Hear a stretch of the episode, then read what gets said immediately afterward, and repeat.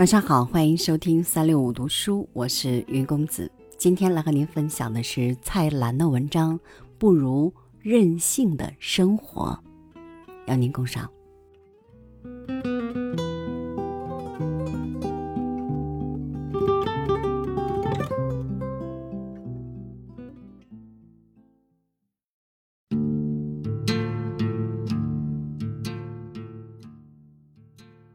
没钱也能好好玩儿不玩儿对不起自己。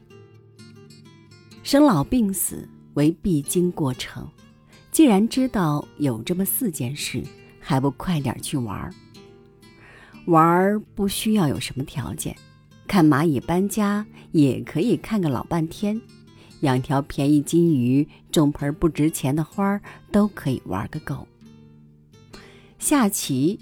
种花、养金鱼都不必花费太多钱，买一些让自己悦目的日常生活用品也不会太破费，绝对不是玩物丧志，而是玩物养志。玩物养志有什么不好？冯康侯老师说：“能附庸风雅更妙。”现代的人就是不会玩，连风雅也不肯附。教你怎么赚钱的专家多的是，打开报纸的财经版，每天替你指导；事业成功的老板更会发表言论来晒命。书店中充满有钱佬的回忆录和传记，把所有的都看遍，也不见得会发达。还是教你怎么玩的书更为好看。人类活到老死，不玩对不起自己。生命对我们并不公平，我们一生下来就哭，人生忧患十字史，长大后不如意事十常八九，只有玩儿才能得到心理平衡。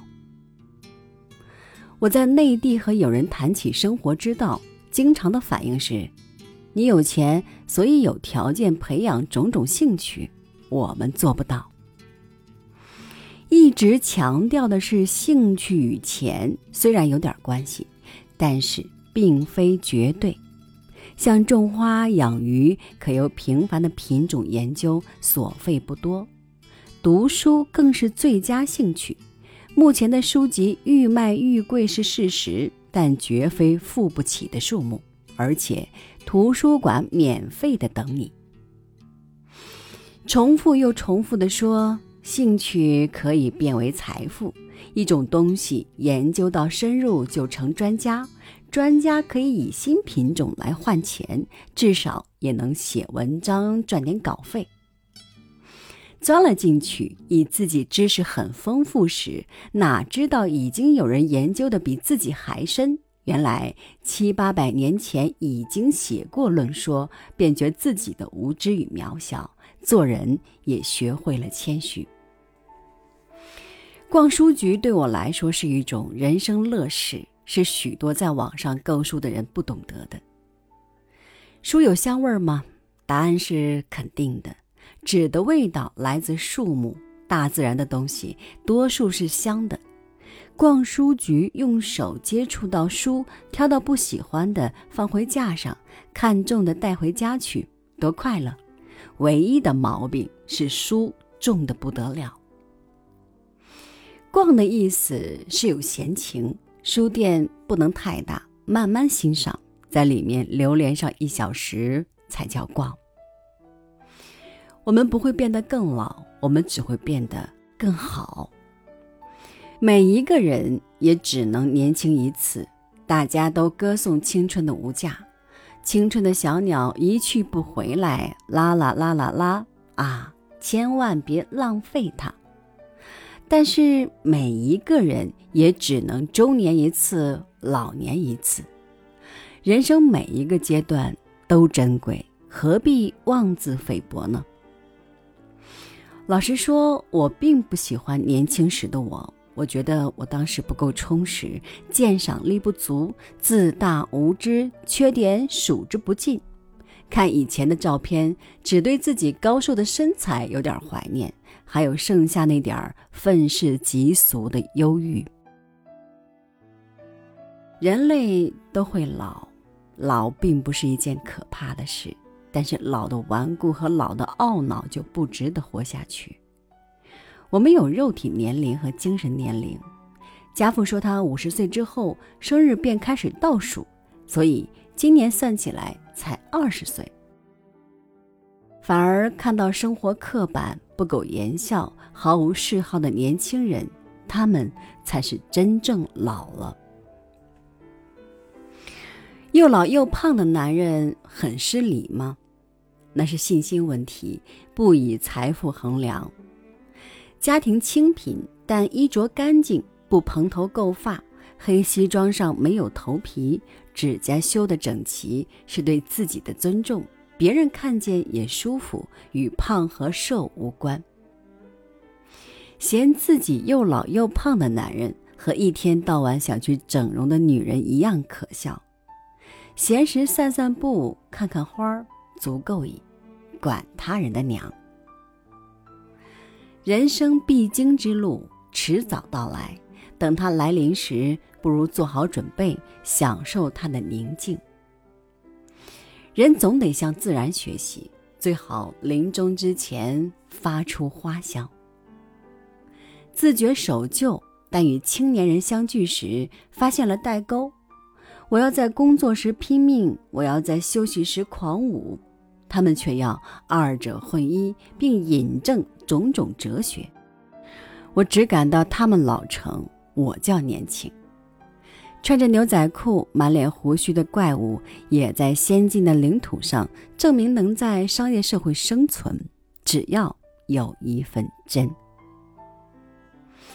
年纪大了有个好处。就是可以尽量的少说假话，少骗人。我们会发觉讲真话是多么的舒服，多么的过瘾。在我自己的例子，竟然可以用讲真话闯出一个名堂。老必须老的庄严，老一定要老的干净，老要老的清香。是否名牌儿已不重要。但天天洗濯烫直衣着是对别人的一种尊敬，也是对自己的尊敬。皱纹是自傲，但须根应该刮净，做一个美髯公亦可。每天的整理更花费功夫。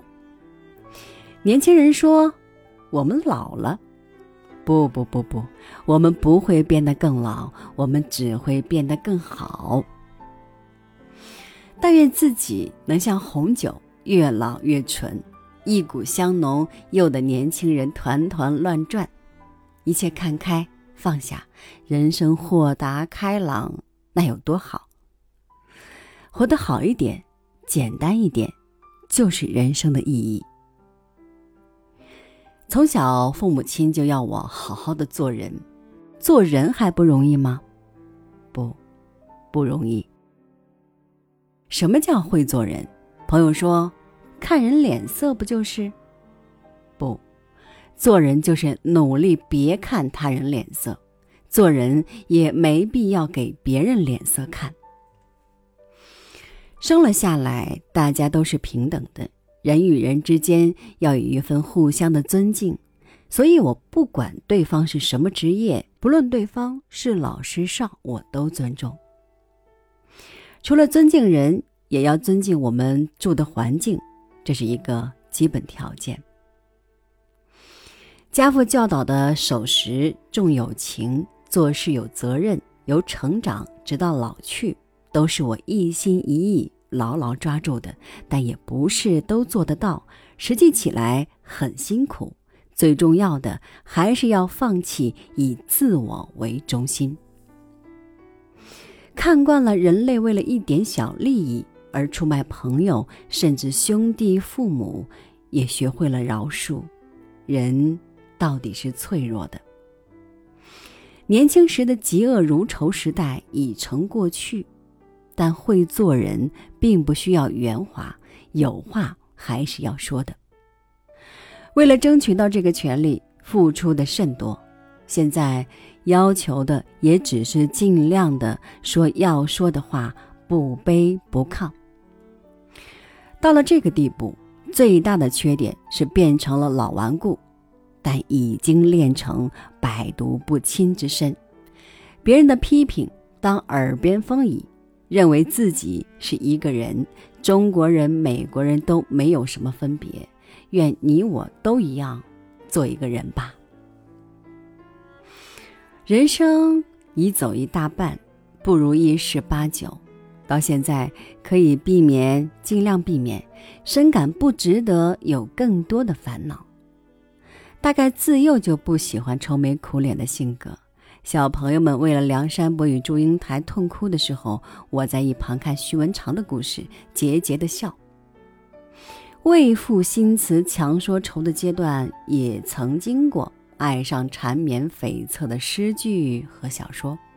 但是那个时候，痛苦等于一个享受，悲戚是喜剧的化身。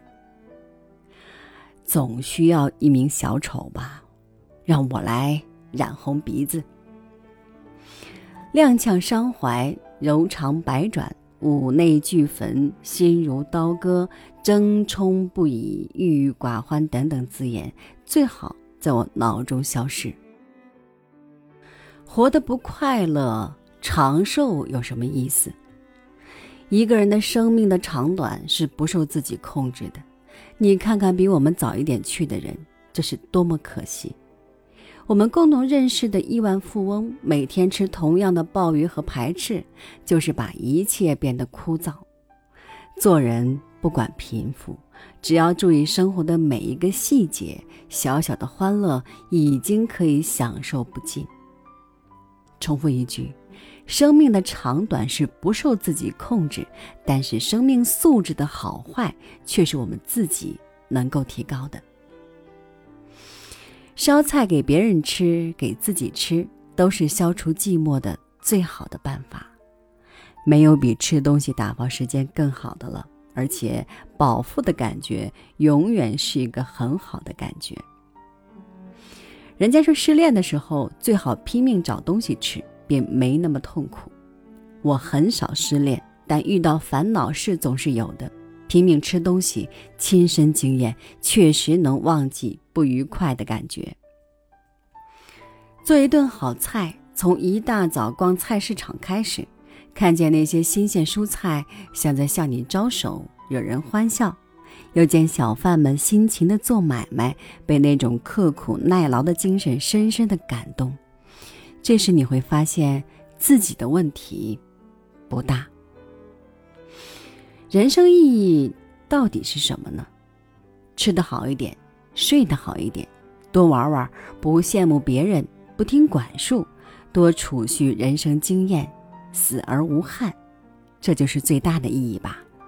一点儿。也不复杂。